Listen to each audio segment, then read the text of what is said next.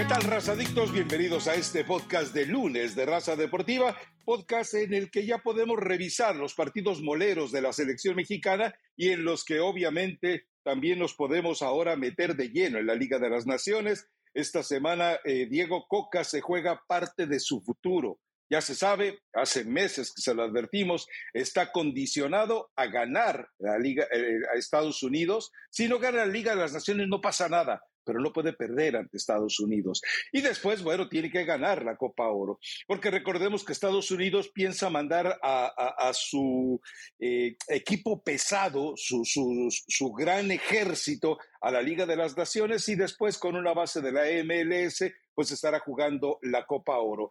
Pero Elizabeth Patiño, eh, sí podemos hacer una serie de críticas a la selección, pero muchas críticas a la selección mexicana, pero también también eh, tenemos que ser muy eh, consecuentes en algo. Cuando tú juegas con Antuna y no te puede meter un maldito buen pase en, casi 10 intentos, cuando tú tienes eh, dos jugadas en el área y no las sabes aprovechar, cuando tu defensa se queda dormido, cuando hay una proclividad de todo el grupo, de todo el aparato defensivo para cometer errores, pues ahí ya no puedes culpar necesariamente a Coca que es algo que todavía platicaremos más adelante y lo dice él puntualmente eh, a pregunta expresa, necesita que los jugadores crean más en él. Pero ah, te escucho, em, no sé qué tengas de opinión con respecto a Camerún B dominando en el estilo, en, en el planteamiento al equipo mexicano. ¿Cómo está, Rafa? Eh, creo que con mucho, bueno, ya mucho kilometraje ya traías, pero ahora traes millas de, viaje. kilometraje y las que faltan. Estás acumulando millas y las que faltan. Eh, por supuesto que hay, hay, que, hay que platicar de, estos partidos. Este Camerún B, como tú lo señalas, eh, los controles orientados que tiene y, y cuando juega de primera intención, a mí me sorprendió para hacer una selección B. Bueno, combinación de A con B seguramente. Eh, y en el tema de México, sabes que ahora sí veo responsabilidades en Diego Coca, y yo sé que es, muy poco el tiempo, pero si te estaba jugando con un solo centro delantero, ¿para qué juegas con cinco? O sea, ya desde ahí hay situaciones donde no se le ve cómodo a la selección mexicana después. Para trabajar esta línea de cinco, los carrileros no saben dónde ubicarse, nos quedó clarísimo, no es la primera vez que vemos que le pasa a Gallardo, lo mismo le puede pasar a Jorge Sánchez. Araujo nunca entiende si romper o no romper, si es libre o si no lo es, parte del gol, él tiene responsabilidad, más allá de lo que puedan opinar de Malagón, más allá de lo que puedan opinar de Malagón, que también pues se termina ahí comiendo su, su golecito, pero Araujo participa, la defensa participa, eh, las transiciones son malas para la selección mexicana en ataque-defensa. Entonces, pues sí, sí, Rafa, aunque podamos pensar que el tiempo ha sido muy poco, porque yo sé que esto que quiere Diego Coca hay que trabajarlo, pero sí hay cuestiones muy puntuales que no las tienes que dar por hecho. Si te estás dando cuenta en los entrenamientos que tu equipo no lo entiende, pues tienes que sentarte, charlar, platicarlo en la cancha, platicarlo en la concentración, platicarlo en el hotel, platicarlo en el cuarto, hasta que les quede completamente claro. Y a mí sí me preocupa, tú ahorita estás siguiendo a la selección mexicana, pero que el entrenador mande el mensaje de que necesita que el jugador crea más en él, eso no hay que mandarlo a través de los medios, eso tiene que decírselo al grupo. Entonces, te refleja un poco el problema interno entre que los dueños de los equipos no te quieren y tu equipo no cree en ti. Eh, lo de Diego Coca es cuestión de horas, ¿no? para, que se vaya. O sea, ¿qué, podríamos rescatar de positivo? A ver, eh, la pregunta era en este sentido, Eli en el hecho de cómo meterte a la cabeza del futbolista. La pregunta puntualmente era sobre esa inteligencia emocional, que es evidente que no se ve en el equipo. De nada sirve que trabajes repetición. De nada sirve que te trabajes para tener una idea. De nada sirve que eventualmente les des minutos de concentración, de repetición y lo que tú quieras, si a la hora del partido vienen esas equivocaciones. Insisto en el tema de, de, lo que pretende hacer Diego Coca. A mí no me desagradaba la intención de lo que puso en la cancha. Dije, bueno, quiere salir a comerse totalmente el terreno de juego. Lo hizo en posesión, no lo hizo en el, eh, en el planteamiento eh, genuino, objetivo, legítimo del partido, porque ahí Camerún a su estilo en cuanto quiso, con 12 portentos por los extremos y un jugador de área realmente enloquecedor, con eso le bastó para meter en problemas a México. Pero sí, eh, a ver, ¿cómo consigues que Jorge Sánchez eh, entienda necesariamente lo que debe hacer cuando tiene tantos años en el fútbol? analfabetismo táctico, así se lo dijimos a Coca a la hora de la pregunta.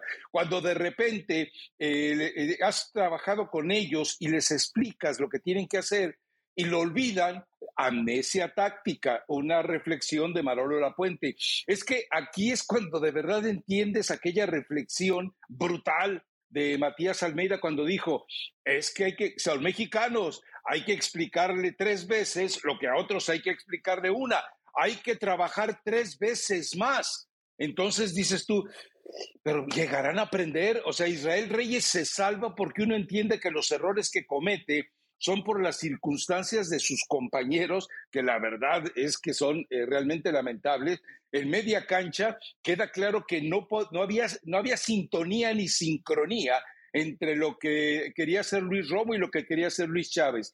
Y adelante, bueno, pues ya hablamos de lo de Antuna, ¿no? Eh, realmente, a, dónde vas con ese tipo de jugador? ¿Qué te llega? Te llega. Yo decía en Twitter, el, Uriel Antuna es hoy el gringo Castro y Jürgen Damm con estrabismo, queratoconos, miopía, hipermetropía y cataratas. Caramba, no puedes ni siquiera definir, a ver, lo voy a tirar al bulto blanco. No, siempre lo tira a la nada. Es increíble, de verdad, ¿eh? aparte, si no, si no levantas la cabeza, eh, pues por lo, o sea, tienes una vista periférica para por lo menos que del vistazo pues te das cuenta en el color de la playera, ¿no? Ya si no, ya si no levantas completamente la cara porque no tienes el tiempo o no tienes la costumbre, eh, pues por lo menos el, el, reflejito, Rafa. Pero no es, a ver, ¿te sorprende de Antuna? Es, vamos allá. No, no, no, no, no, no, no. Antuna, no, lo, vemos, me sorprende de Osorio, Martino, Osorio, Martino y Coca, los tres. Es que me dicen algo, Eli, eh, te interrumpo me dicen algo, es que lo ven en los entrenamientos y sin presión. Antuna es Messi. Cuando, cuando Antuna esté en los entrenamientos y no hay presión, visión ni nada, el tipo se vuelve Messi, caracolea, dribla, llega a fondo, tira diagonales, mete centros, pero cuando llega el partido, algo le pasa en esa cabecita. Se nubla, seguramente lo rebasará la presión. Ahora, Rafa, por muy intenso que sea un entrenamiento, jamás se va a comparar con ya un no, no, no, competencia.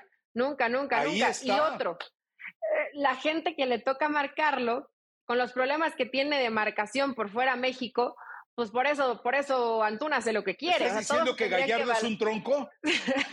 no, no, no. Todo eso tendrían que evaluarlo los, los dirigentes, bueno, los entrenadores que han pasado por ese banquillo, para entender que Antuna, a ver, no es un mal jugador, es muy rápido. Yo entiendo que la velocidad le va a ayudar, que en espacio abierto te puede funcionar, pero está sobrevalorado Antuna, porque en ese en esa situación fina de calidad donde te ponga un no le pidas que todas las haga buenas. Si haces 10, dame 5 buenas, dame 4 buenas, genérame. Y no te genera nada. Y habitualmente, y habitualmente eh, te meten problemas, ¿no? Cuando llega a perder ahí el balón y por lo general eh, le cae al adversario y hay una posibilidad de gol en contra. Eh, entiendo, Rafa, que hay jugadores que no están al nivel. Lo de Romo, es que Romo juega como jugador veterano. No sé, no sé qué le pasó a Romo después de que, de que salió de Cruz Azul, con una pasividad, con una lentitud. Y yo sé que te mete dos muy buenos pases. Está bien, a lo mejor es lo que ve el, entrenador eh, dentro de las prácticas y dice, bueno, me va a poner un pase de gol y, te genera.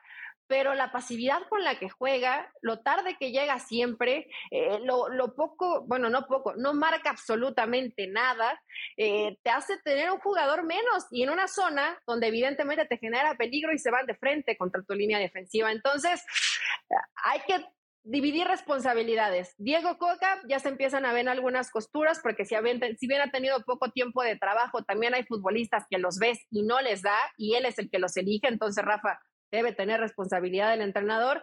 Y después lo que venimos diciendo, pues le rascas y le buscas y le cambias y no hay más, no hay más. Esto es lo que tiene la selección mexicana. Eh, y difícilmente se va a poder en esa, meter en esa cabecita y cambiarles el chip no sé si le alcance el tiempo a Diego Coca para conseguirlo con este grupo de jugadores. Es que también entendamos que muchos de los que vimos en esos partidos en Mazatlán y ahora en San Diego contra Camerún eh, eh, son jugadores que no están contemplados ni en la Liga de las Naciones ni en la Copa Oro.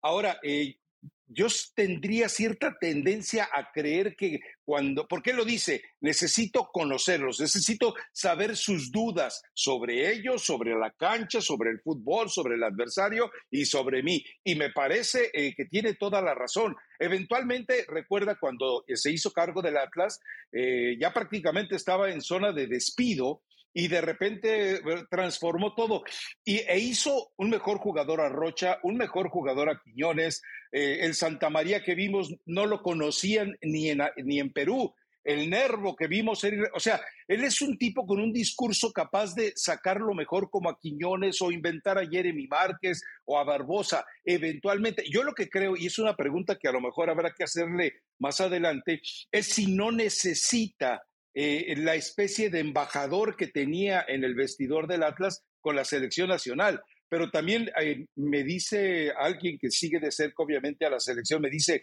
es que eh, los jugadores tienen dudas de si él va a seguir. O sea, tan fuerte es la presión externa que hace dudar sobre la permanencia de Coca, que el jugador también se contagia eh, no sé si decir se contamina, pero sí que se contagia de esos escenarios de duda. Entonces, eh, eh, la verdad es que sí, está jugando con todos los factores en contra Diego Coca en este momento y va a ser muy complicado poder revertirlos, todos estos escenarios. Mira, tú mencionas lo de Luis Romo. Yo te, te corrijo, él no, él no empieza a decaer cuando se va de Cruz Azul él empieza a decaer después del campeonato, porque después de que son campeones y que él merecía ser el MVP del torneo, bueno, en ese momento él ya empieza eh, el, descenso. Ahora, tú me dices, eh, él está acostumbrado normalmente a jugar siempre con tres en media cancha. Cuando de repente le dejas a dos y, con, y tan dispares, que no se complementan Luis Chávez y él. Y como tú lo explicas, cuando los defensas no, no hay uno acá arriba inteligente, Araujo no lo puede ser, lo sabemos. Su IQ debe futbolístico, su IQ debe ser bajísimo. Entonces termina eh, Romo asfixiándose a sí mismo por falta de su propia capacidad para resolver situaciones. O sea, sí, aquí a la hora de repartir eh, responsabilidades y culpas, nadie se puede escapar, ¿eh? pero nadie. Es decir, tienen que cargarlo. Tiene que aparecer Kevin Álvarez y tiene que aparecer Henry Martín, dos jugadores de experiencia para salvar el pellejo al equipo mexicano, porque el gol, el gol que se inventan eh, eh, eh, Luis Romo, Roberto de la Rosa e Israel Reyes, que sí, si tú lo pones con las camisetas del Barcelona y Guardiola gritando, dices, son unos genios estos tipos. Pero eso fue chiripazo. Yo volteé a la banca y dije, ¿es Paunovic o quién es el que está ahí? Fue un chiripazo, Eli. Muy bonito. fue, un lindo gol.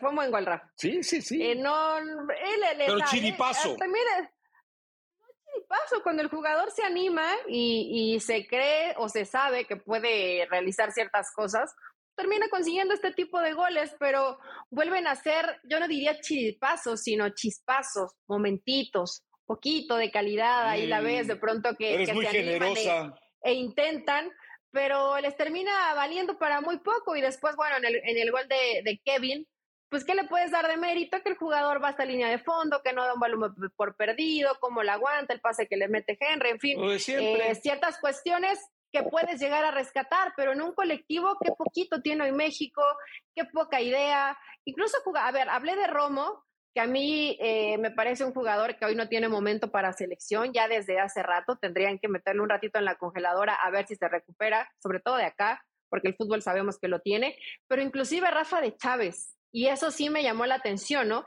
Y yo no sé si este tema que, que señalas y lo que dice Coca en conferencia, necesito que crean en mí, pero toda la inestabilidad que se está generando alrededor de qué va a pasar con Diego Coca o que si pierdes contra Estados Unidos se termina yendo, eso hace que el jugador se comprometa poco. Eso no los justifica, ¿eh? A mí, para mí los hace poco profesionales. Esté quien esté al frente, tú tienes que dar tu mejor rendimiento. Pero si Diego Coca les plantea una idea, les plantea una estrategia y el jugador no se la compra. ¿Por qué? Porque creen que ya se va, porque no le entienden, porque no tiene la capacidad para llegar al, al jugador, porque no les gusta jugar de esa forma. No es física cuántica, ¿eh? Puede, ser muchas cosas, pueden ser muchas cosas, Rafa, no es solamente lo que se genera alrededor. Igual ya estamos eh, viendo a, Diego Coca en un nivel muy alto cuando lo, lo, que logró con Atlas, y tú sabes que es muy distinto trabajar con un equipo eh, en cualquier liga del mundo a trabajar a nivel selección. ¿Por qué la mafia arbitral? Por, por, por los goles que consigue el Atlas y los penales que no le marcan en el bicampeonato. No, no, Tú estás hablando de mafia arbitral. recuperó bastante bien, pero ¿te acuerdas de, de, lo que se terminó comiendo contra el América? Tú aquí lo reventaste, le dijiste miedoso, le dijiste que no propuso nada.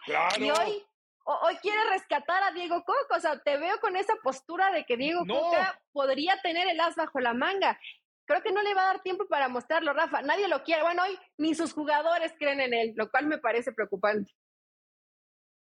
No, no, es que yo, eh, a ver, yo sí creo que si llega a alcanzar el nivel de manejo emocional que tuvo en el Atlas en estos seleccionados, le puede llegar a funcionar. No va, a, no va a ser milagros, pero por lo menos no va a ser el ridículo tal manifiesto como el Tata Martino. Eso creo que nos queda claro a todos. Ahora, eh, por primera vez va a tener eh, tres días para trabajar con el grupo que piensa utilizar en la Liga de las Naciones y en la Copa Oro. El problema es que el partido de la Liga de las Naciones es inmediato, es el jueves.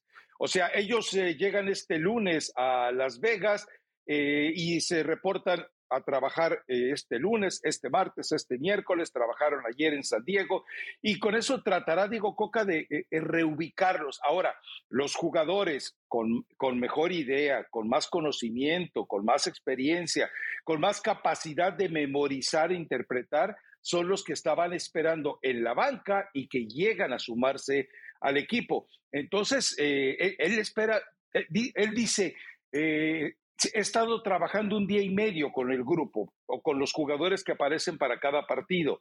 Ahora dice, tener tres días es algo maravilloso, es un milagro. Dice, y van a, o sea, casi casi amenazó, dice, y van a ver. Ah, caray, dije yo, tranquilo muchacho, tranquilo, así, vamos a ver. Bueno, pues ahí está Estados Unidos, vamos a ver, el jueves, vamos a ver, jornada doble, vamos a ver porque si, si pierde, ok, se ganó un bono para la Copa Oro. Perdón, si gana, se lleva un bono para la Copa Oro. Si pierde, pues ya prácticamente eh, que ni se lleve su maleta a la Copa Oro, que la deje para que eh, le dé tiempo la maleta vacía solamente de andar cargando souvenirs y que deje la ropa de la selección por allá abandonada, ¿no? Bueno, si él lo prometió, con el poquito tiempo que tiene, que tiene de trabajo, algo ver en sus jugadores como para andar prometiendo. Es una situación, esta palabra me fascina, muy jodida para Diego Cocarraf. Y yo sé que no es víctima, no es víctima, no es víctima, porque él, él lo aceptó así, él sabía que la situación iba a ser de esta forma. Claro. Pero la chamba de la, chamba de la bomba Rodríguez es eh, que todos estén contentos con él. Y no lo van a estar si sigue Diego Coca. Ahora, si gana contra Estados Unidos, este partido que la exigencia me parece, la exigencia me parece baratona, pero si gana contra Estados Unidos, aunque no gane en la Nations League, se va a quedar, ¿no? O sea, ya, ya sería el primer paso para por lo menos esperar un, un poquito más. El tema a ver qué pasa con Copa Oro, pero le Tiene que ganar la Copa Oro. No, por eso, es decir, no, nadie lo va a cortar si pierde con, con, Estados Unidos. Pero sí le va a quedar en claro que ahora la única alternativa de quedarse es ganar y ganar de manera puntual eh, la, Copa, eh, la Copa Oro. Te cuento algo eh, para, que te para que te actualices, muñeca. Mira. Gracias. A ver, actualízame, por favor. Juan Carlos Rodríguez Juan Carlos Rodríguez no está metido en el tema futbolístico, está preocupado por otros escenarios, pero sí está inclinado a saber de fútbol. ¿Sabes quién está? Y que, no se entere Alejandro Iraragorri, ¿eh? Que no se entere el club de Tobiraragorri, quien está consistente, constante y persistente, y yo que diría que hasta promiscuamente eh, presente eh, con, con la bomba Rodríguez, es Chuchito. Porque Chuchito ¿Ah, le sigue lavando el coco con el tema de Guillermo Almada. Porque ya sabemos, o sea, el, el, dedo chiquito, y tú lo sabes bien, más allá de que no estemos de acuerdo, el dedo chiquito de Emilio es el piojo. O sea, él sigue creyendo en el piojo y cree que el piojo es el único que puede sacar a los jugadores mexicanos eh, el maciosare que necesitan en la cancha. Pero eh, Chuchito está, está haciendo su chamba.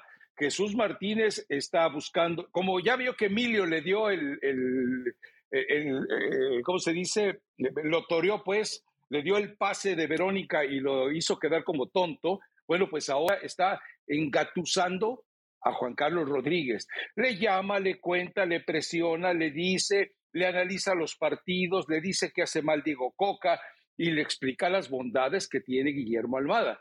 ¿Qué busca eh, eh, Jesús Martínez? Lo que muchas veces te dije que tú no quisiste creer.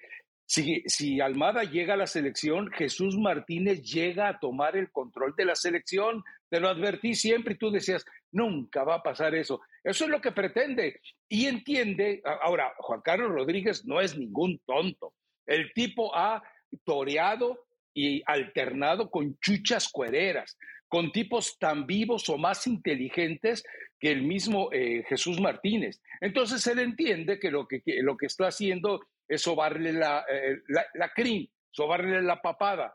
Entonces, eh, además, sabemos que Juan Carlos Rodríguez podrá decir quiero Almada, pero si el jefe supremo, allá arriba, se distrae tantito de los scripts de la Rosa de Guadalupe y dice, no, ponemos al piojo, pues se va a terminar el piojo. Pero sí, es decir, hay muchos escenarios de conflicto y todos estos en el interior de la selección se saben, Eli, y se magnifican.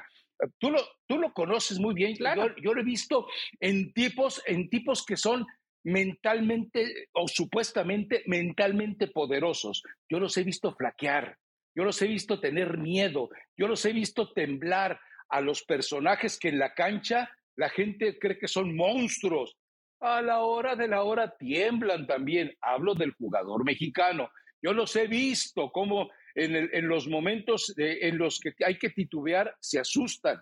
En los momentos en que, en que se tambalean eh, se, ponen histéricos. Entonces, todo esto no ayuda a Coca. Eh, eh, que, él lo sabía, sí, él lo sabía porque ni modo que no entendiera la grilla. Te digo que él anda quejándose en, los pasillos del cárcel, no, pues a mí me engañaron, me dijeron que todo iba a estar bien. O sea, pues él ya, él, él, ya entiende el, el, ambiente externo, agresivo, eh, casi, casi patibulario que hay hacia él.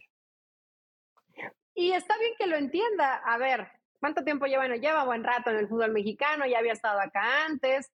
Eh, no sabe, no, no sabe lo que es estar en la silla de Dos la veces. Y, y, y, más cómo, cómo venía la situación después de Gerardo Martino, de todos los cambios que hubo, de la salida de John de Luisa, de el rencor que hay de ciertos dueños del fútbol mexicano hacia Alejandro Aragorri, principalmente Jesús Martínez. A ver, se veía venir cómo, cómo iba a estar toda la situación.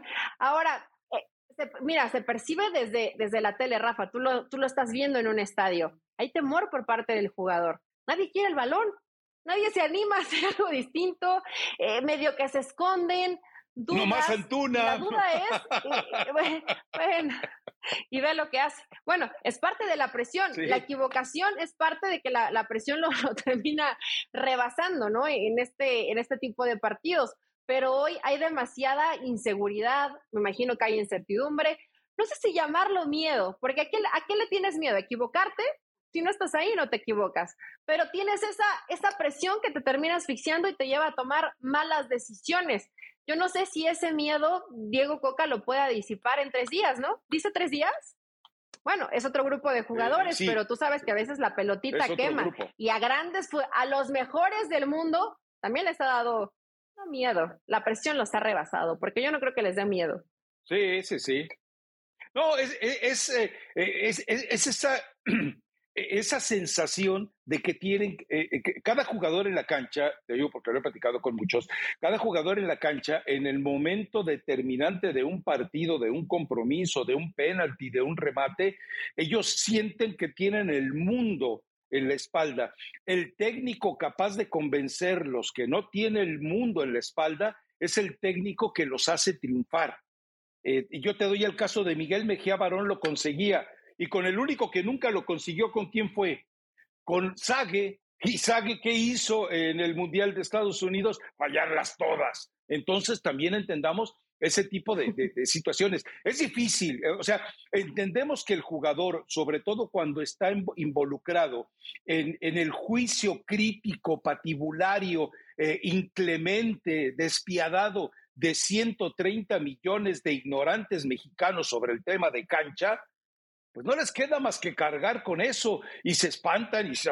No, de acuerdo, no usemos el término eh, miedo, se, se, se, se, se abarrotan de las sensaciones.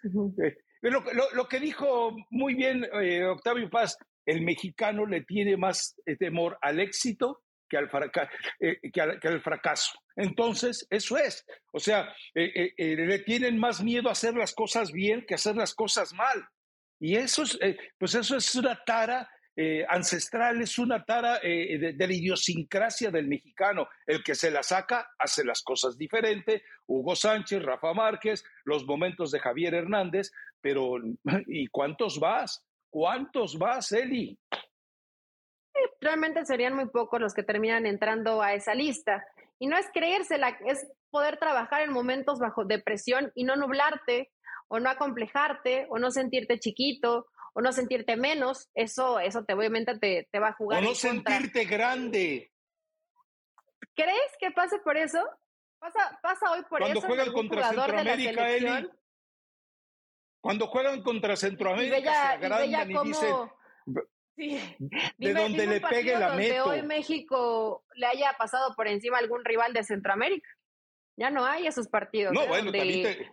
los barres la imagen más denigrante para un futbolista mexicano que yo recuerde, y mira de quién te lo estoy diciendo, de uno de los, eh, de los tipos eh, petulantes, soberbios, agrandaditos, Osvaldo Sánchez.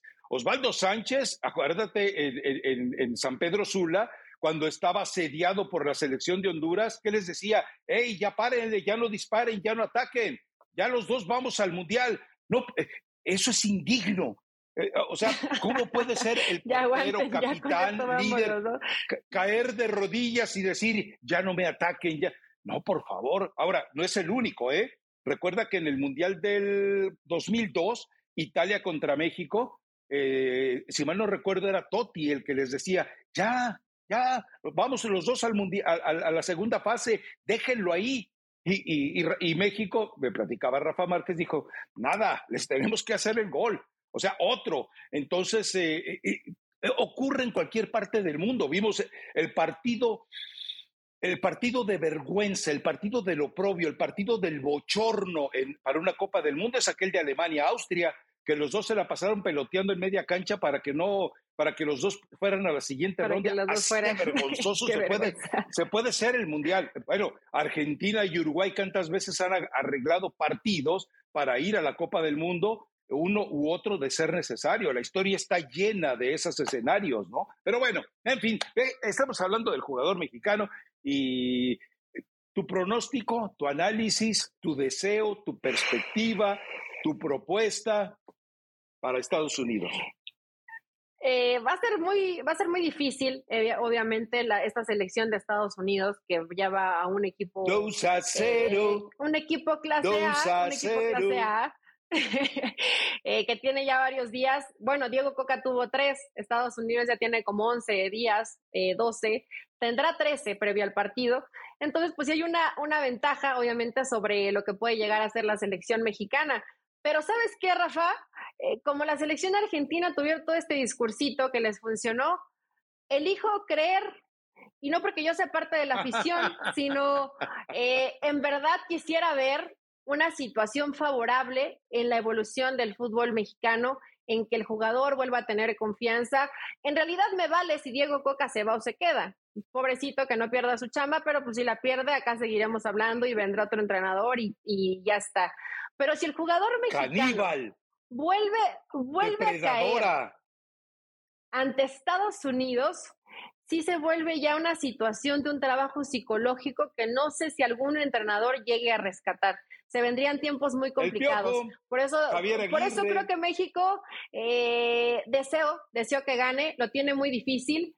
Eh, eso es lo que yo quiero. Lo que creo que va a pasar, creo que va a pasar eh, ganando Estados Unidos y llega a la final de la Nation. 2 a 0. 2 a 0, ya lo vas a pronunciar así. Yo, creo que gana 2 a 1. Ah, no, acuérdate que así canta la, la tribuna, ¿no? 2 a 0. Tampoco no los has escuchado. Por supuesto, tienen, yo, 20 años cantando así. Mm, pero bueno, a ver, a ver, Eli, la vez que México le gana a Estados Unidos en Columbus, a mí no se me olvida, eh, hubo un momento del partido en el que, eh, exasperado y desesperado, se levanta Juan Carlos Osorio, aquí, allá, dando indicaciones y la libreta y déjame tomo eh, nota, luego mando rosas rojas allá a México y sigo con mis, con mis apuntes. Así estaba ese día. ¿Qué es lo que hace eh, Andrés Guardado? Voltea, le dice, usted calladito, aquí nos arreglamos. Así le dijo, usted calladito, que aquí nos entendemos.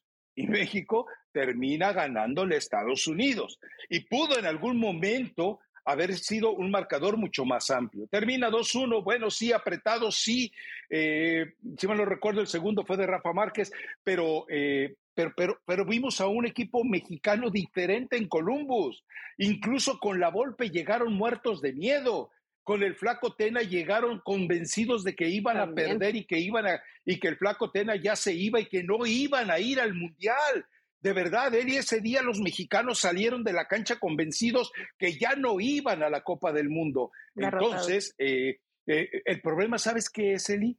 Que de aquel grupo ya no está eh, Andrés, ya no está Márquez, ya no está quién más podemos citar de los que eran líderes de aquel equipo. Es decir, se quedó sin esos capitanes que, que el equipo mexicano necesitaría hoy. Dime quién. Dime uno solo que tú hoy lo, veas con el temperamento, la cara, el recorrido, la experiencia, eh, la personalidad de decir, hey, hoy podemos y hoy ganamos. Nadie, nadie. Y si Diego Coca, la figura de autoridad, no la tiene ante su grupo, se acabó, ¿eh? Sí, y lo puede tratar de transmitir el entrenador, Rafa, pero esto puede parecer tal vez menor, hemos visto muchísimos años fútbol, cuando, bueno, tú más que yo, obviamente, pero cuando no hay liderazgo, varios, varios, varios, cuando no hay liderazgo en un grupo de jugadores, eh, pero no hay, o sea, en, ninguna, pues, a lo mejor en la portería ibas a decir, sí, está ahí Memo Ochoa, pero no hay un tipo que te pegue un grito, que te sacuda, que te convenza, que te regañe tal vez, o que te dé una palmadita en la espalda por más que el entrenador se desgaste, es muy difícil que ese grupo salga adelante. Y hoy, lamentablemente para la selección mexicana, no hay. Mencionaste algunos nombres, no sé qué tan buenos o, malos líderes fueron en su momento, porque también en momentos importantes Rafa Márquez se, Rafa Márquez se equivocó y, falló para la selección, ¿no? Pero hoy no y Guardado se esa personalidad y Guardado también, pero trato de, de recordar todos los hombres que van a estar y todos los que vienen y no hay Rafa. ¿Quién puede, quién puede ser? Así que de pronto, a lo mejor Edson Álvarez en algún momento podría convertirse en ese en esa chispita de liderazgo que pudiera dar para la selección mexicana. A lo mejor Santi Jiménez, pero todavía falta para eso. A ver, eh, eh, entendamos lo que debe de ser un líder de una selección como la mexicana. No voy a hablar de líderes de selecciones nacionales porque digo, Messi es el líder y siempre se asustaba cuando estaba eh, con la selección argentina. Entonces, pero a ver, eh, Irving Lozano ya tiene el recorrido, la experiencia, las cicatrices, la amargura, las bendiciones de, una carrera que comenzó muy bien en Holanda, ya lo sabíamos, un, fútbol casi de parapléjicos en defensa, pues era eh, prácticamente la fortuna. Llega a Italia, Gatuso, después de que sale Ancelotti, le dice, a ver, mi muñequito, tú ven para acá, aquí corres, peleas, sudas, transpiras, sangras, Si no, no juegas. Y Gatuso lo convirtió en verdad en un jugador de fútbol. Eh, lo hemos visto cómo le, eh, regaña a los compañeros, le jala las orejas, pero el Chucky tiene que entender que irritándose, que volviéndose loco, histérico, no ayuda al grupo. Pero es, eh, y, lo malo es que sus últimos torneos, más allá del cierre con el Napoli, tampoco lo avalan para ello. Edson Álvarez, yo creo que él lo va a hacer a futuro, indudablemente. me queda claro, porque es un tipo con liderazgo. Pero ya no puede ser tan a futuro, Rafa. Tiene que ser ya. Porque ya. A, ver, Eli. Ya, los viejitos ya, ya se fueron. Eli, dime a qué edad has visto a los líderes del fútbol mexicano. Dime a qué edad. O sea. años eh, tiene Edson? A los 30. no es ningún niño. No, no, pero bueno, estamos hablando de 30 para arriba. Si no, no. Si no, no mira, Eli, te voy a platicar otra anécdota. Eh, Mundial del 94, fallan los penaltis, eliminan a México ante Bulgaria y de repente eh, nosotros estábamos en la zona mixta y, ahí veías las imágenes de televisión de los que tenían derechos.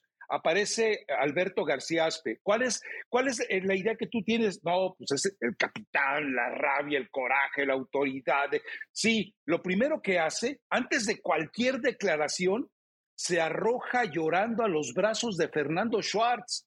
Y dije yo, mm", y en manos de tipos como ese estaba la selección mexicana. Son seres humanos, yo lo entiendo están expuestos a, la frustración, el dolor, el fracaso. y yo, yo, yo entiendo todo lo que puede vivir un tipo, un ser humano. Es que las cámaras no estaban encendidas. O sea, eh, eran, eh, son esos momentos muertos para que te enteres en, en, la zona mixta qué es lo que está pasando. O sea, pero, pero, pero ellos no saben que están siendo transmitidos, ¿me entiendes? Entonces, eh, ahí es donde te, das cuenta cuándo, madura el futbolista mexicano. Y hay otros que no lo son. Benjamín Galindo, un jugador de altísimo nivel, como futbolista el segundo en habilidades y técnica. Tercero, lo pongo detrás de Cuauhtémoc Blanco y Carlos Vela. Eh, eh, pero nunca fue líder. Hugo Sánchez nunca fue un maldito líder de la selección mexicana, Eli. Es que también la personalidad es, es complicada, Rafa. Y en el tema de los claro. yo, yo, coincido contigo en que el Chucky podría tener todas las características, pero de un tiempo para acá, y ya estoy hablando probablemente de años, el Chucky siente, porque se, se nota, que le hace un favor a México por estar ahí. No, no es, porque por más que haya coraje y que haga berrinche, él, él se cree que lo puede hacer todo solo. No, no, no, Rafa, pero eso no es un pretexto. él no puede hacer todo solo. Ni él es mucho mejor de los, de los compañeros que van con él a, la selección mexicana. Pero para mí ha caído en un egoísmo y en un egocentrismo lozano que tiene que salir de él para realmente aportarle a la selección. Tiene calidad, tiene experiencia, y ya tiene la madurez, creo, para, para hacerlo, pero todavía ese aspecto mental de ah, sentirse que estás por encima de tus compañeros, eso no le ayuda porque el jugador entonces no, no le hace caso. ¿Quién va a estar o quién va a ah. compartir o quién va a seguir a un líder que te ve por abajo de? Ahí es donde entraría el trabajo de Coca. Es decir, eh, en lo que vimos que fue capaz de hacer en el Atlas, eh, eh, con Rocha, con Reyes, con, con el mismo Furch, con Quiñones, con bla, bla, bla, ahí es donde entra, pero ojo, no va a tener tiempo. Es decir, eh, eh, llega con una generación confundida, con una generación lastimada y con una generación de jugadores muy menguada, porque pues dime quién te marca la diferencia en este grupo de futbolistas. Son contaditos y a un nivel muy, muy, muy mediocre. A un nivel muy regular, sí, es cierto. Pues más, más temprano platicaba eh, con tu viejo conocido, Leo Vega, y le decía, dime hoy quién es el jugador distinto para la selección mexicana.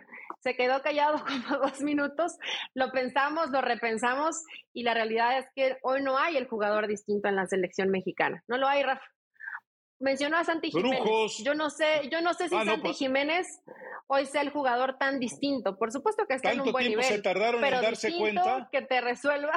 No, porque mandó muchos nombres y trató de decir, es que este, este, este, yo le decía, es que no, jugador distinto. El jugador que digas va a entrar y me va a resolver. Hoy no hay para México. hay uno, hay, hay uno, si Coca logra, porque eh, eh, recordemos algo, eh, el despertar de Sebastián Córdoba comenzó con Coca. Entonces, porque recuerdas que el primer, es que sí, y esto avalado por gente de Tigres, dice, es que lo que ustedes están viendo de Córdoba no se lo den a Siboldi ni se lo den a, totalmente a Guiñac.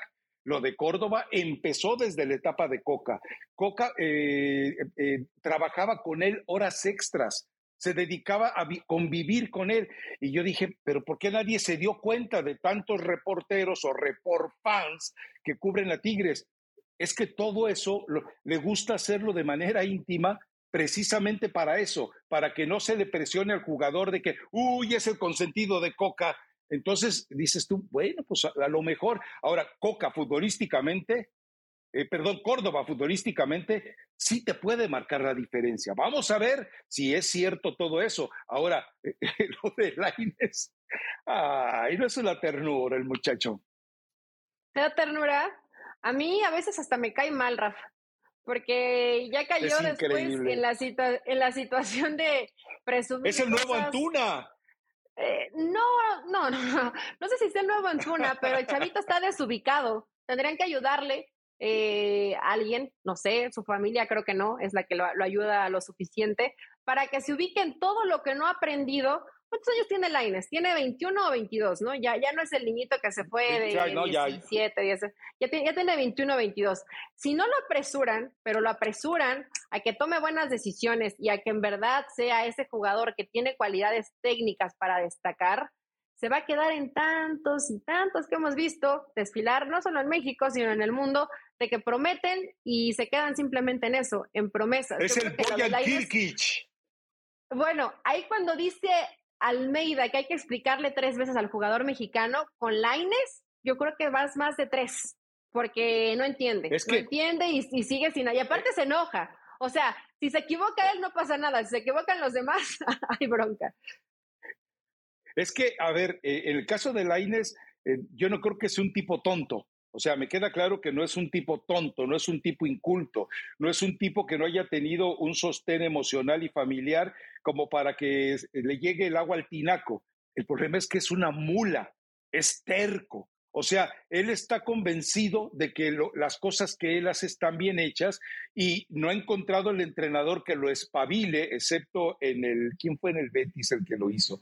No me acuerdo quién fue el primero que lo hizo en el Betis. Pues pero eh, un poco. Eh, o sea, lo desnucaron y de nada le sirvió. Entonces, eh, pero esa es, eh, esa es eh, la situación. veamos, no va a abrir las puertas Coca, no vamos a, saber exactamente qué es lo que pretende, qué es lo que quiere, hasta que veamos en el partido seguramente, pero todo, todo me hace creer que él ya sabe con quiénes va contra Estados Unidos. Hoy, hoy, hoy estoy convencido que Coca ya sabe con quién va a jugar contra Estados Unidos y yo estoy eh, eh, eh, convencido que él es tan inocente, ¿cómo te diré? Tan puerilmente inocente que él cree que sus jugadores van a hacer todo tan bien ante Estados Unidos que van a ganar. Y ahí le falta ese aprendizaje que tiene que tener del jugador mexicano. Es decir, el que te diga que sí, que te entiende, que ya le explicaste y que te dice, sí, cómo no, vamos a echarle ganas, a la hora de estar en la cancha se le olvida. Y, cuando el, adversario inmediato y el equipo eh, contrario en general cambian el chip, cambian, eh, eh, el jugador mexicano ya no sabe qué hacer. Es arrastrado fácilmente por la marea del adversario. Y ese es un problema de educación, de formación, de planeación del fútbol mexicano todo ha estado mal en el proceso de Diego Coca, desde la designación, desde la imposición, desde la organización, porque el cómo lo planearon, el hacer estos partidos amistosos, el tener diferentes grupos de trabajo para las diferentes competencias, todo está mal. O sea, el escenario está totalmente mal desde la base, desde la estructura. Si Diego Coca consigue rescatar algo bueno de todo este escenario negativo, pues yo creo que sí tendrían que sentarse todos, relajarse Chuchito Martínez también relajarse, dejar de estar de Pepito Guillo y dejar trabajar eh, en el buen propósito que pueda llegar a tener Diego Coca para que la, selección mexicana mejore. Pero cuando el escenario es tan adverso, Rafa, tú lo debes palpar. Ah, tú estás ahorita cerca de la selección. ¿Se ve algún destello de luz entre tanta oscuridad? Porque, porque en verdad no, yo no, lo veo, por más que hayas empatado al partido de último minuto. Mira, a mí me, eh, me llama la atención porque eh, eh, se tardó mucho Coca en aparecer porque lo entretuvieron. No sé qué habrá dicho a las televisoras con derechos, obviamente no podía escucharlo, pero en lo que estaba ahí metido, eh, alcancé a ir a zona mixta y hablaba con Luis Romo y él, él, no, no usa la, la expresión exacta, pero a fuerza de insistirle, a la conclusión para él es, si no hay doblete, es fracaso. O sea, si no ganan la Liga de las Naciones y la Copa Oro, debe considerarse un fracaso, dije yo. Digo, qué bueno que pienses así, pero ¿sabes qué? Cuando salgas a la cancha, demuéstramelo, por favor, demuéstramelo. No a mí, no a mí en realidad, demuéstratelo a ti mismo, a los que te acompañan en la cancha y a los 140 millones de inocentes, ingenuos, que todavía están ya empezando a hacer su cochinito para poder trasladarse dentro de, de su país, en el caso de Estados Unidos y desde México, para seguir a esta selección mexicana que irremediablemente hoy, con lo que vemos, se acerca, pues por lo menos al quinto partido porque con la cantidad de, grupos y juegos que son, no le queda de otra. Sería, entonces, sería una, si no llega al quinto partido México, sería un fracaso peor que el del Tata Martino.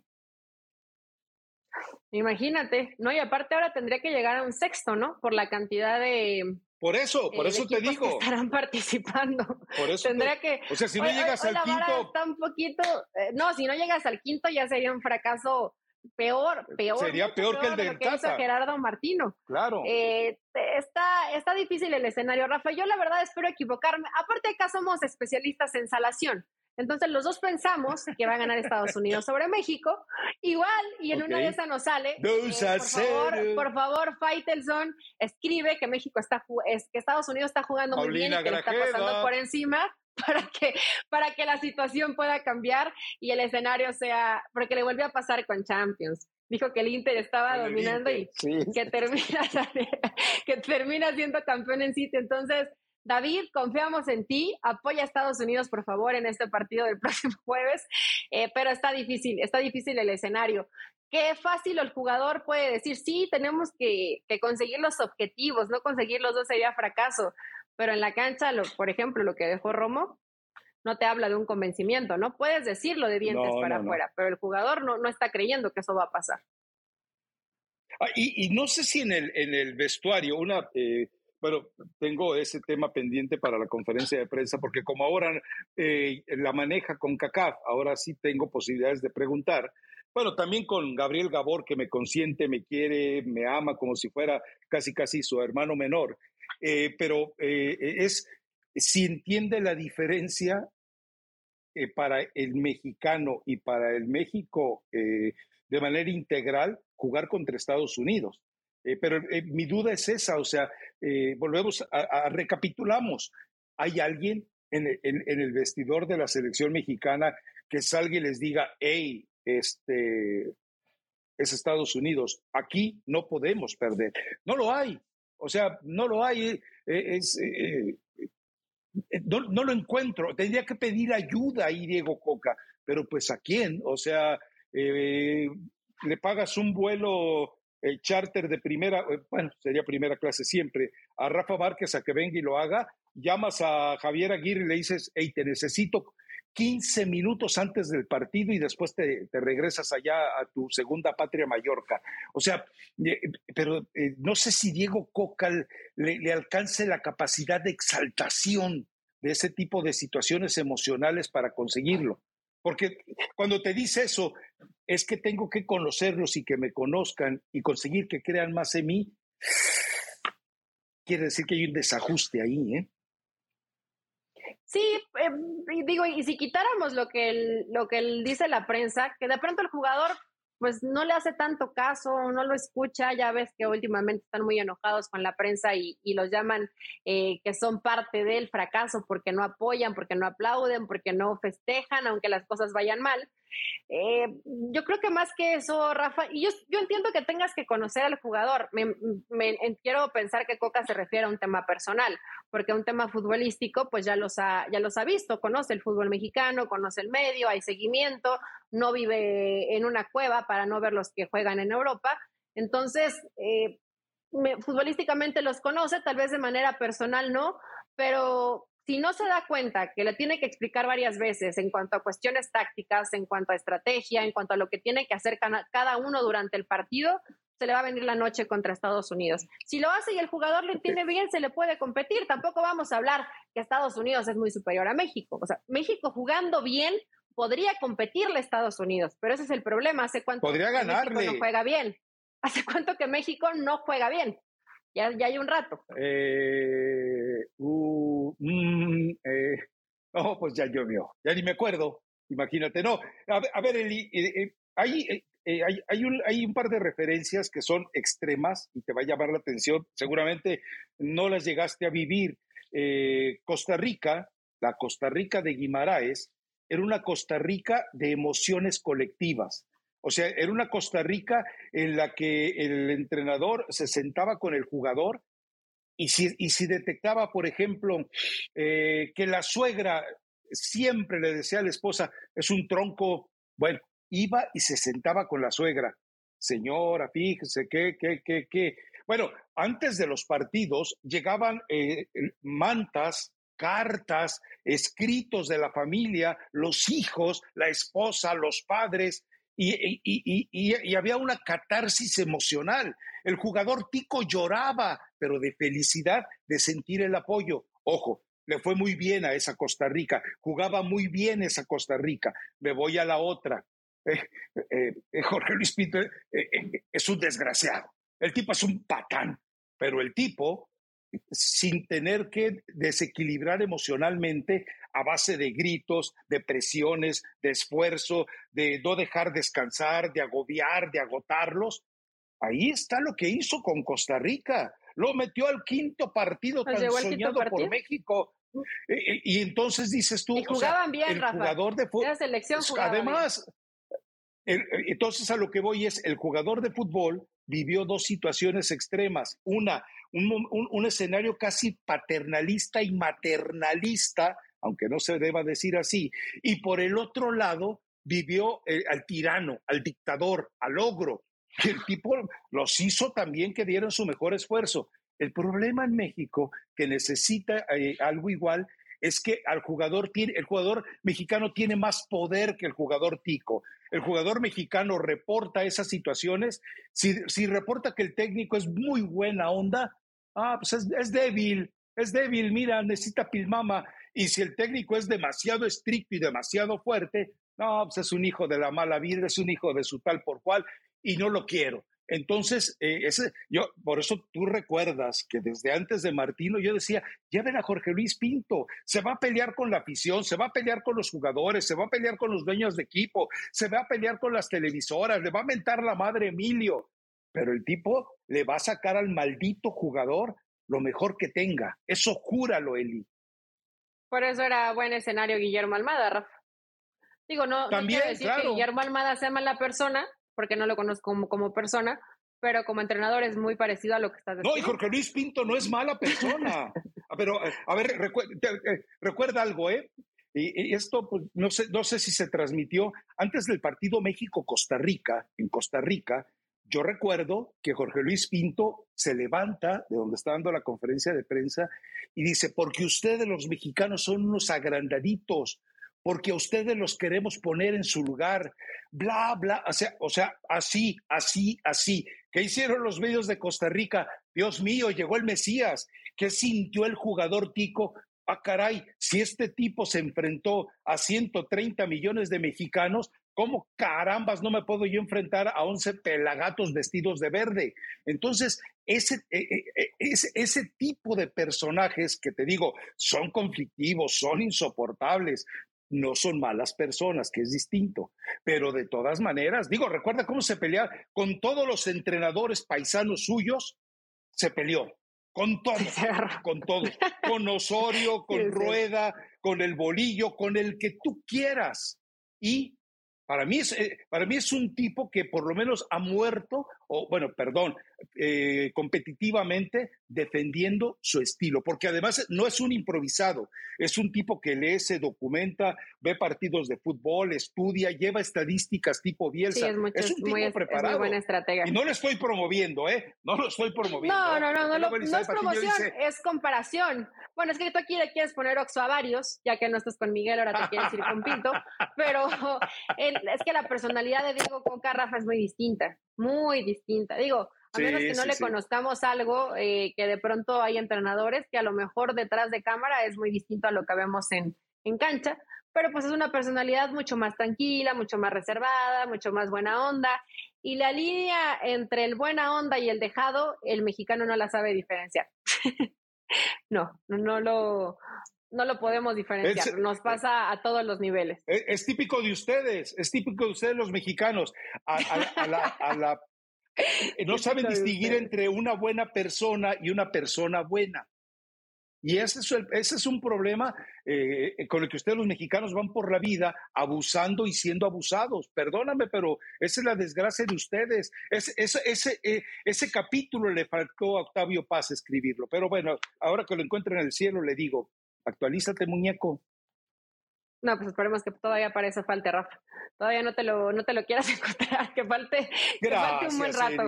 Pero digo, la verdad, tampoco es que se te desee algo malo. Eh, que México, que México cumpla y que México juegue bien.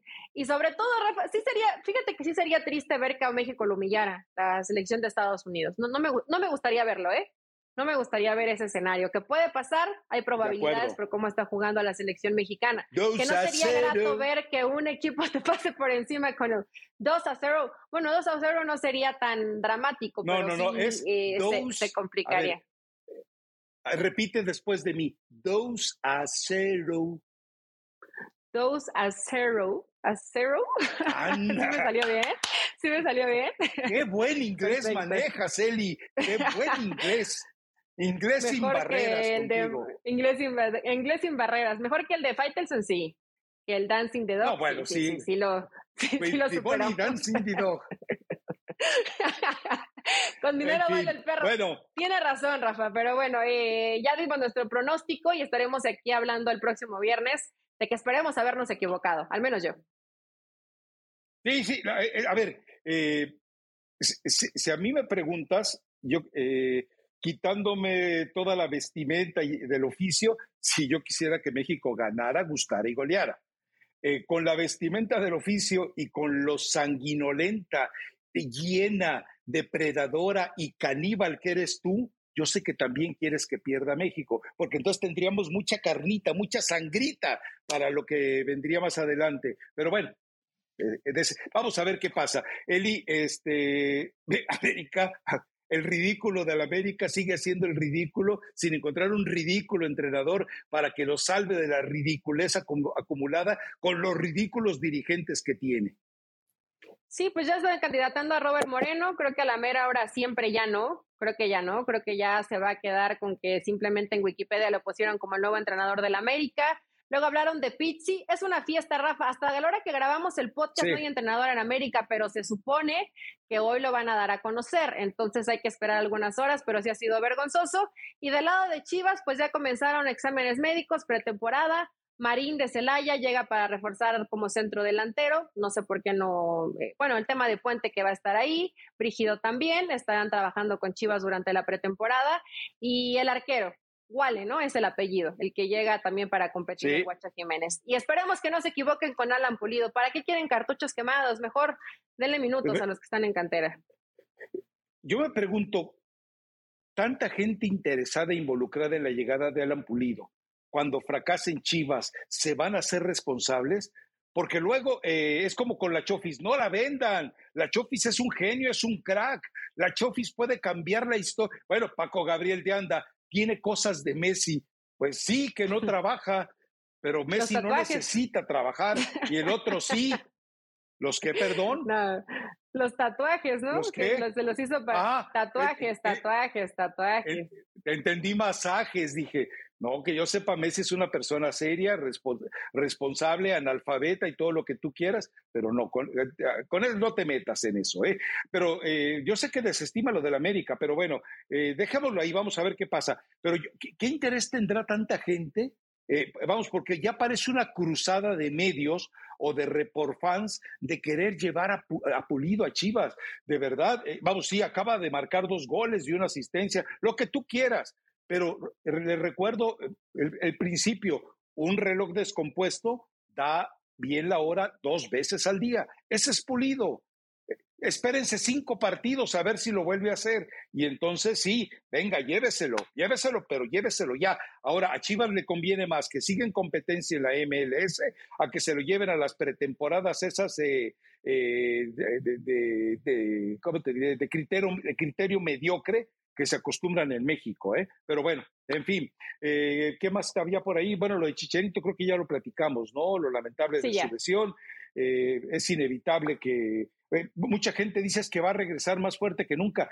Es que las concubinas de Chicharito, Adal Franco, Sergio Dip, Diego Dreyfus, etcétera, yo entiendo que, que, quieran levantar prácticamente de, de, la sala, de perdón, de la plancha de autopsia a, su bien amado. Pero seamos sinceros, o sea, es, tiene 36, se va a recuperar a los 36 años. Eh, sí, ya está muy complicado. ¿Sabes qué, Rafa? No es algo muy fácil. con Slatan. Lo comparaban con Slatan, pero pues para empezar en un tema de... Eh, yo lo, lo, leí y lo vi. No, me acuerdo si lo dijo alguna... algún amigo de Javier. No, Faitelson, no hagas eso. Ya se, ya se ve muy complicado, eh, es una lesión muy difícil y ya después de los 30 y, después de los 30 años, una lesión de ligamento te puedo, y no, y no quiero ser mala ni fatalista y, y no se lo deseo Ligamento cruzado, Eli. Pero te retira, Rafa te retira. Una lesión así a esa edad te retira. E, insisto, no es de ligamentos, es de ligamento cruzado o sea, es, eh, eh, eh, entiendo que en estos escenarios, con la tecnología, con la calidad de médicos, es más fácil, no es como el caso de Hansi Müller, que estaba llamado a ser un histórico de Alemania, ligamentos cruzados, y ya nunca pudo regresar. Pero a esta edad, y además, vamos, Javier Hernández se pierde ya esta temporada, obviamente arrancaría en una condición, en una situación física comprometida la siguiente, el siguiente torneo, yo creo que ya puede dedicarse a influencer y ayudarle a, Diego Dreyfus en, la, en, las tertulias de mentiras que organizan y ese tipo de cosas, ¿no? Pero eh, y, yo sé que le duele a él, y, y reitero la frase, Eli, la cancha paga y paga muy bien, la cancha cobra y cobra de manera despiadada. No es el primer jugador, pero también, eh, ¿cuántos jugadores hemos visto en condiciones similares en México? ¿Cuántos? Para mí, uno, eh, eh, ¿sabes? Yo puedo hablar de muchos jugadores que me decepcionaron, pero si hubo uno por el que yo de verdad creía que iba a estar en Europa después del Mundial de Brasil, era el Gullit Peña. Y, y después de verlo, la forma en la que se desploma, a, mí en lo personal, eh, eh, yo, yo, lo veía eh, siendo un jugador que reventaba en Europa con, con el físico, con, con, la calidad futbolística, con la visión. Y mira nomás en lo que termina este muchacho. Pero, pero ¿cuántos así, no? La Chofis. ¿Dónde anda la Chofis? ¿Qué sabes de la Chofis? Pues anda en pretemporada. Creo que estaban diciendo que estaba desaparecido, pero no, no está desaparecido, sí está haciendo la pretemporada con Pachuca y todo bien, sano y salvo haciendo la pretemporada con Pachuca, pero ni Guillermo Almada lo pudo rescatar, Rafa, lamentablemente. Esperemos que Javier a lo mejor se recupere de, manera óptima. Hoy ya la tecnología ha evolucionado mucho, la medicina. Seguramente vendrán tiempos donde su recuperación sea buena, pero de eso a que quedes bien para jugar, se ve muy complicado. Sí, eh, eh, uno creería porque ha demostrado que es un tipo eh, fuerte mentalmente. A ver, fuerte mentalmente en los momentos en los que de verdad se compromete, porque si fuera tan fuerte mentalmente, no hubiera tenido tantos deslices como tuvo a lo largo de su carrera, ¿no? ¿Cómo andamos de tiempo? Porque se me es que ya nos Ya, ya, ya nos puso desde hace rato Aranza que la recomendación musical. ya cuando pone recomendación musical es que ya es momento de partir. Bueno, pues dele con la recomendación musical, que yo no traigo nada. Recomendación musical de Maluma Baby, la de Coco Loco. eh, está bonito el video, está bonito Maluma Baby, así que vayan, disfrútenlo para toda la raza adictas y razadictas que también les guste. ¿qué, es bonito? define cuando tú dices un hombre es bonito, ¿qué es bonito? Bonito paisaje, bonita sonrisa, bonito cabello, bonito cuerpo, bonito canta, bonito todo, Rafa. Lo bonito es bonito. Bueno, puede ser subjetivo, pero pues, la belleza no se esconde. Entonces, vayan a disfrutarlo. Ya yo mejor me voy a desayunar porque si no me van a divorciar. Me están viendo feo. Nos, escuchamos, el, viernes. el viernes. cero. Bye.